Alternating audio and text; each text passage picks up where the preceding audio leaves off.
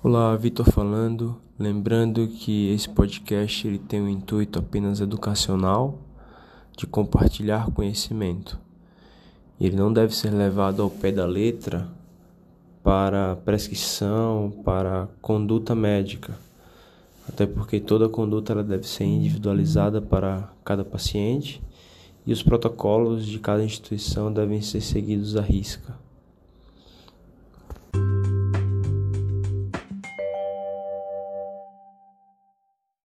Olá, boa tarde a todos.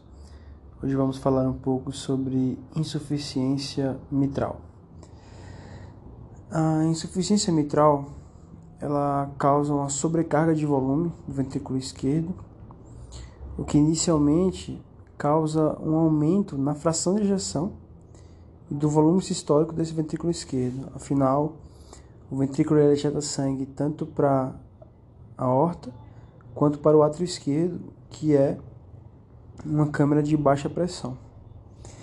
Mas com o tempo esse processo ele vai ultrapassar a capacidade do ventrículo esquerdo de se adaptar a essa sobrecarga de volume e vai acontecer dilatação do ventrículo esquerdo e com o tempo quando essa capacidade de adaptação e dilatação for superada, vai começar a haver queda da fração de injeção e como há aqui uma grande sobrecarga de volume, uma fração de injeção menor do que 60%, ela já está sinalizando para a gente que tem uma disfunção ventricular importante. Também vai acontecer sobrecarga de volume e pressão no átrio esquerdo, o que vai se transmitir para os pulmões e cursar com edema pulmonar. E eventualmente essa, esse aumento de pressão no átrio esquerdo ele vai se transmitir para o ventrículo direito e causar hipertensão pulmonar com falência do VD. Com relação aos sintomas sugestivos de uma insuficiência mitral, eles vão ser compatíveis com insuficiência cardíaca, com congestão pulmonar e sistêmica. Inicialmente a congestão pulmonar, que evolui depois para sinais de congestão sistêmica. No exame físico a gente vai ver um ictus desviado, com corações bem dilatados, grandes átrios esquerdos também. E sinais de congestão. Importante a gente saber que se a insuficiência mitral for aguda, ela pode cursar com edema agudo de pulmão, pois o coração ele não teve tempo de se adaptar àquela sobrecarga de volume.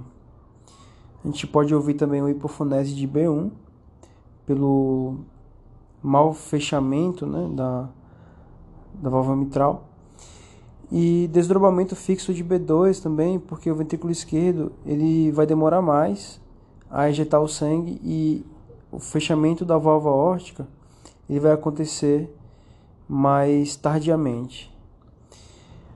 Já o sopro ele costuma ser holossistólico, com, ele obscu, obscurece B2 muitas vezes e costuma ser constante na, na sístole, não há um pico de intensidade. Ele pode ser telesistólico se tiver um prolapso de válvula mitral, que aí a gente vai ouvir um clique e logo após o clique o sopro. B3, pode, a terceira bulha pode estar presente e nesse paciente não é necessariamente um sinal de insuficiência cardíaca. O sopro ele é mais bem ouvido no ápex, né, no foco mitral, e costuma ter irradiação para a axila e para a região interescapular mas depender da cúspide acometida, também pode haver irradiação para o foco aórtico. E aí isso vai dificultar a nossa diferenciação de um sopro com estenose aórtica. Principalmente nesses casos, é importante a gente é, realizar manobras para diferenciar o sopro da insuficiência mitral com o sopro da estenose aórtica. E uma das mais úteis é o hand grip, que há um aumento na intensidade do sopro de insuficiência mitral e há uma diminuição na intensidade do sopro de estenose aórtica. Outra coisa que pode ajudar é quando o paciente está em fibrilação atrial. Nesses casos, o sopro da insuficiência mitral ele não varia muito com a intensidade dos, batimentos e com o volume sistólico, o que não acontece com o sopro de estenose aórtica, que costuma variar bastante, com a diminuição e o aumento do volume sistólico a cada batimento. Alguns exames que podem ajudar no diagnóstico são o eletrocardiograma, que vai mostrar sobrecarga de câmaras, principalmente de câmaras esquerdas, e o raio-x de tórax, que pode mostrar grandes átrios esquerdos, como o sinal do duplo contorno, o sinal da, da bailarina, entre outros sinais possíveis. Quando a gente faz um diagnóstico de insuficiência mitral, assim como nas outras valvopatias, a gente tem que classificar o paciente em qual estágio da doença que ele está. O estágio A é quando o paciente ele tem o risco de desenvolver a doença. O estágio B quando ele tem insuficiência mitral progressiva, mas ainda não tem uma insuficiência mitral grave. O estágio C é quando ele tem uma insuficiência mitral grave assintomática. Aqui vai ser importante no estágio C a gente saber definir o que é uma insuficiência mitral grave. Assim como nas outras valvopatias, essa definição é feita por parâmetros ecocardiográficos. A área do jato regurgitante maior do que 40% do átrio esquerdo, a área efetiva do orifício regurgitante maior ou igual a 0,4 cm a vena contracta maior que 0,7 cm, o volume regurgitante maior ou igual a 60 ml por batimento. E uma fração regurgitante maior ou igual a 50% são os parâmetros utilizados para definir essa severidade. Lembrando que a severidade da insuficiência mitral ela pode ser subestimada no ecotranstorácico, principalmente quando essa insuficiência mitral ela é aguda. E a gente sempre deve desconfiar dessa subestimação quando o paciente ele tiver com edema agudo de pulmão, tiver um ventrículo normal, associados a, um, a uma insuficiência mitral que parece não ser tão grave. E a gente pode tirar a dúvida com eco transesofágico para acessar a verdadeira gravidade da doença.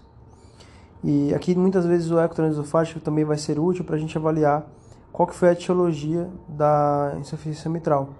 Muitas vezes a insuficiência mitral aguda ela pode ser causada por endocardite que só vai ser vista no, no ecto transesofágico. O estágio C é ainda dividido em C1, em que o paciente está numa fase mais precoce da doença, em que ele ainda tem uma fração de ejeção do ventrículo esquerdo maior que 60% e um diâmetro sistólico final do ventrículo esquerdo menor do que 40%, e C2, em que já há um comprometimento da função ventricular, e o paciente tem uma fração de ejeção menor do que 60% e um diâmetro sistólico final do ventrículo esquerdo maior do que 40 milímetros. Já o estágio D corresponde a uma insuficiência mitral grave sintomática. Assim como em outras valvopatias, o aparecimento de sintomas na, na insuficiência mitral, de sintomas principalmente de insuficiência cardíaca, como dispneia, perda de classe funcional, eles são um marco importantíssimo na doença e marcam um, um aumento muito grande na mortalidade e de uma evolução ruim nesses pacientes. Geralmente, o aparecimento de sintomas, se a gente puder atribuir esses sintomas ao, a uma insuficiência mitral primária, ele vai ser indicação de tratamento. A gente vai discutir isso um pouco mais à frente. Além de classificar o paciente quanto à gravidade, nós devemos definir a etiologia da IM. E ainda mais importante a gente definir se aqueles parâmetros, aquelas alterações estruturais ventriculares, elas são decorrentes ou se elas são a causa da insuficiência mitral. Ou seja, definir se essa IM é primária ou secundária, pois isso vai ter impacto direto na nossa decisão de submeter o paciente a uma cirurgia de plastia ou troca valvar. A classificação de Carpentier ela já é clássica e ela divide a IM em quatro mecanismos. O tipo 1 é uma regurgitação mitral que ocorre independente do movimento das cúspides. Ou seja, o movimento das cúspides ele é normal.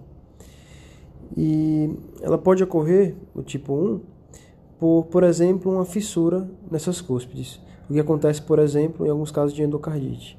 Já o tipo 2, ele acontece por, por um movimento exagerado das cúspides como por exemplo acontece no prolapso de válvula mitral, em que há um prolapso dessas cúspides para o átrio esquerdo na sístole. E pode acontecer também por uma cordoalha muito longa, por um músculo papilar disfuncionante, como por exemplo acontece em uma endocardite infecciosa e no prolapso de válvula mitral. no, na doença de Barlow, por exemplo. Já o tipo 3A, as cúspides e as cordoalhas elas estão espessadas, retraídas e há uma redução no movimento dessas cúspides. Isso pode acontecer, por exemplo, na doença reumática.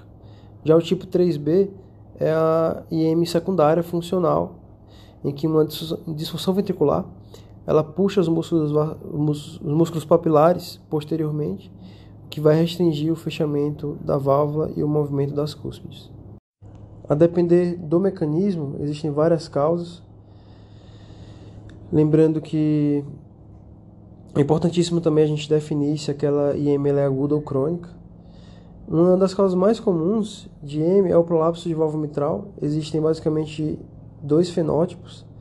O primeiro é o de uma degeneração fibroelástica, que geralmente afeta só uma das cúspides e é mais comum após os 50 anos e costuma evoluir mais grave e com ruptura da cordoalha frequentemente. Já a doença de Barlow é uma doença de pacientes mais jovens, com menos de 50 anos, geralmente mulheres, costuma afetar as três cúspides, as três cúspides e costuma ter uma evolução muito mais lenta e benigna. Lembrando que a degeneração fibroelástica, que é mais comum em pacientes mais idosos, ela é a causa mais comum de IM intrínseca que acaba precisando de cirurgia. 15% dos prolapsos de válvula mitral eles evoluem para um IM grave. E os fatores de risco são justamente aqueles que colocam o paciente mais no grupo de uma doença fibroelástica, como ser homem, ter uma idade maior do que 50 anos e ter válvulas espessadas no eco com mais de 5 milímetros de diâmetro.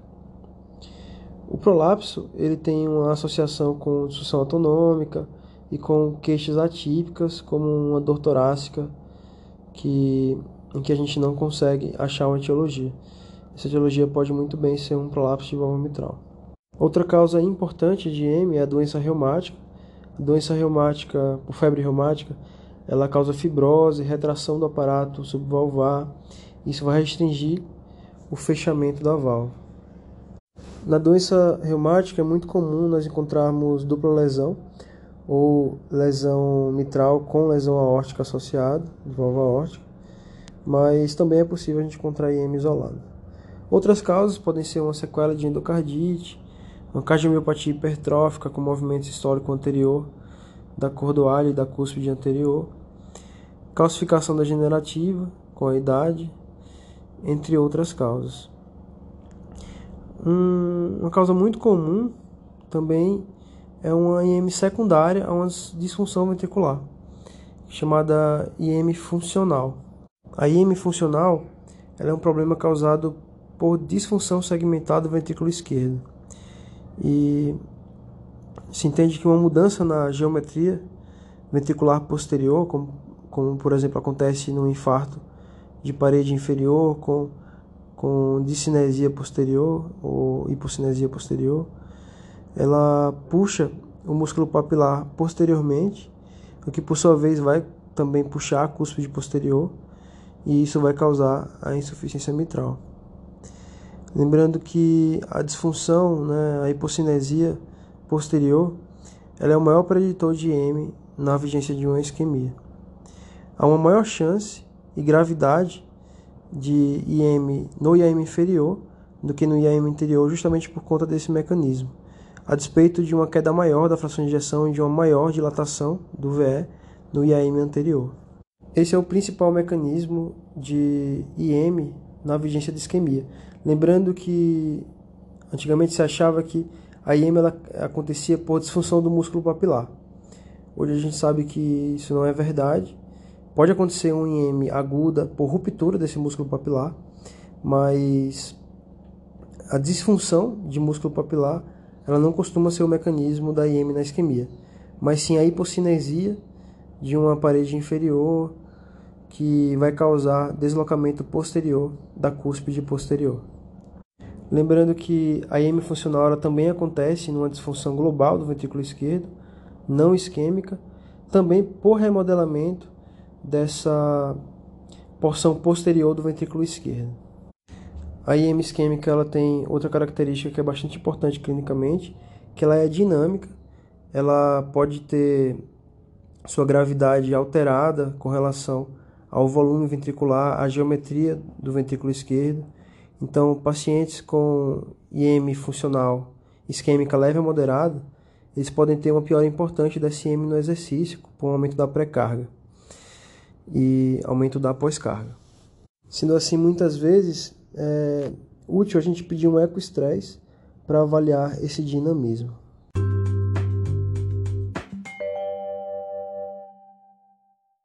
Como já foi dito, é muito importante a gente definir a gravidade da IM por, aqueles parâmetros que colocam o paciente no estágio C, como a área do jato regurgitante maior ou igual a 40% do átrio esquerdo, uma área efetiva do orifício regurgitante maior ou igual a 0,4 cm, uma vena contracta maior ou igual a 0,7 cm, um volume regurgitante maior ou igual a 60 ml por batimento e uma fração regurgitante maior ou igual a 50%. Após classificar o paciente como estágio C, a gente deve classificar ele como C1 ou C2, e para fazer isso a gente tem que saber a fração de injeção do ventrículo esquerdo. Se estiver menor do que 60%, a gente coloca o paciente no estágio C2, no estágio de maior gravidade. Além da fração de injeção, existem outros complicadores, como o diâmetro histórico do ventrículo esquerdo maior ou igual a 40 milímetros, que mostram dilatação maior. E outro complicador muito importante é a pressão sistólica de artéria pulmonar. O paciente está evoluindo com hipertensão arterial pulmonar, isso já mostra uma maior gravidade e uma evolução mais maligna da sua doença. Uma PSAP maior ou igual a 50 mm de mercúrio no repouso ou maior ou igual a 60 mm de mercúrio no exercício mostram essa gravidade. Outro parâmetro importante complicador é o volume do átrio esquerdo, quando ele está maior ou igual a 60 ml por metro quadrado, isso já mostra um átrio esquerdo mais dilatado, mais comprometido. Outro fator importante é se o paciente ele começou um FA de recentemente, no último ano, o que também seria encarado como um complicador e uma evolução mais maligna. E aqui que a gente chega na indicação de tratamento. O paciente que tem um IM primária grave no estágio C, se ele tiver algum complicador, como por exemplo a fração de injeção menor do que 60%, ou o diâmetro diastólico final do ventrículo esquerdo maior do que 40 milímetros, ele tem indicação de tratamento.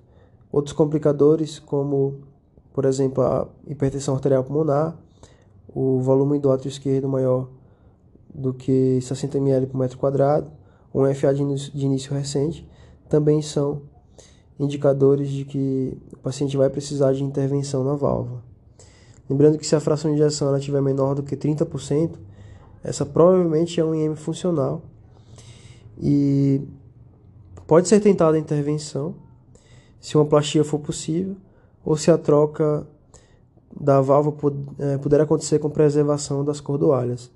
Mas provavelmente o paciente não vai ter um resultado tão bom quanto se ele tivesse uma fração de injeção do ventrículo esquerdo maior do que 30%. Outra indicação é se o paciente ele tem um IM moderada ou severa e ele já está indo para outra cirurgia cardíaca, como por exemplo uma revascularização do miocárdio.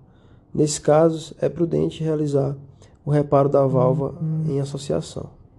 Já na IM secundária, nós também podemos tentar a intervenção no paciente que, a despeito do controle, da tentativa de controle da sua condição de base, quase sempre uma miocardiopatia dilatada ou isquêmica, mesmo com terapia medicamentosa otimizada, mesmo com a consideração de terapias avançadas como ressincronização cardíaca, mesmo assim o paciente continua sintomático em classe funcional 3 ou 4, daí nós podemos tentar uma intervenção na válvula mitral quando ele tem um IEM importante mas a literatura é controversa quanto a essa possibilidade de sucesso.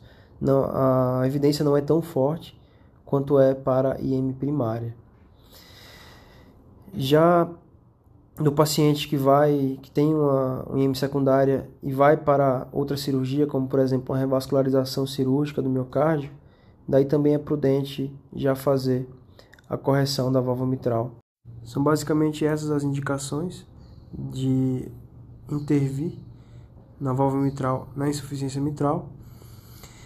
lembrando os parâmetros de gravidade, lembrar dos complicadores, né? uma hipertensão pulmonar, um FA de início recente, uma fração de injeção menor do que 60%, diâmetro sistólico final do ventrículo esquerdo maior do que 44 milímetros. Tudo isso tem que ser levado em consideração no paciente assintomático. Também é necessário intervir no paciente sintomático, principalmente se ele tiver um IM primário e aquela repercussão hemodinâmica é, dá para ser atribuída basicamente ao problema estrutural na válvula mitral. Nesses casos, a indicação de cirurgia é bem forte.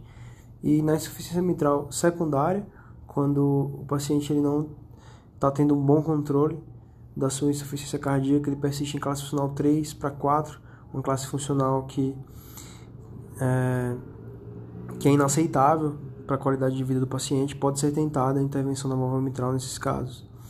E sempre considerar intervir na mitral quando o paciente ele for para alguma outra cirurgia de, de com toracotomia, como é o caso da revascularização cirúrgica do miocárdio.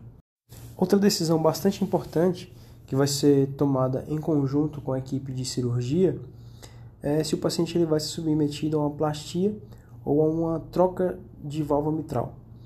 A plastia ela tem resultados superiores porque ela preserva o aparelho, o aparato subvalvar, o que ajuda o ventrículo a manter sua função mantém uma geometria mais fisiológica desse ventrículo esquerdo. Mas nem sempre ela é possível. Sempre que ela é possível, a gente dá preferência para a plastia. Mas muitas vezes o cirurgião que vai realizar o procedimento, ele não tem experiência com plastia. Muitas vezes o paciente tem uma válvula muito calcificada, com muita alteração estrutural, como é o caso dos pacientes reumáticos, muita fusão de comissura, é, é, calcificação do aparato subvalvar, tudo isso vai fazer com que uma plastia ela seja muito mais difícil e tenha resultados piores. Então, é uma decisão muito individualizada se o paciente ele, ele vai fazer uma plastia ou uma troca valvar, sendo que a plastia é sempre preferível quando possível. Outros casos são os dos pacientes que têm uma IM secundária. Nesses casos, estudos mostraram que a plastia ela não é superior à troca valvar. E na maioria dos serviços, nesses casos de M secundária, é realizada a cirurgia de troca valvar e não a plastia.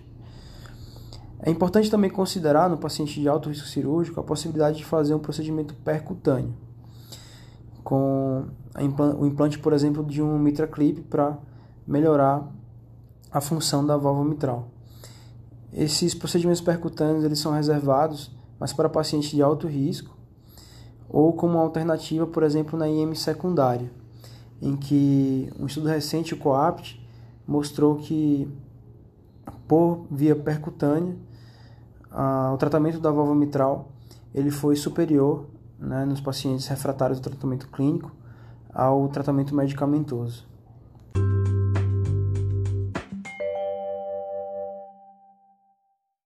Ficamos por aqui nesse episódio sobre insuficiência mitral.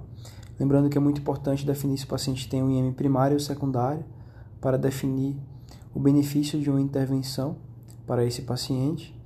Muitas vezes vai ser bem difícil de definir isso e muitas vezes vai ser necessário uma grande individualização do tratamento e a discussão com especialistas. E existe um benefício de o serviço ele ter um RAST team com especialistas em válvula, especialista em cirurgia cardíaca, em hemodinâmica, para decidir qual é a melhor abordagem para aquele paciente individual.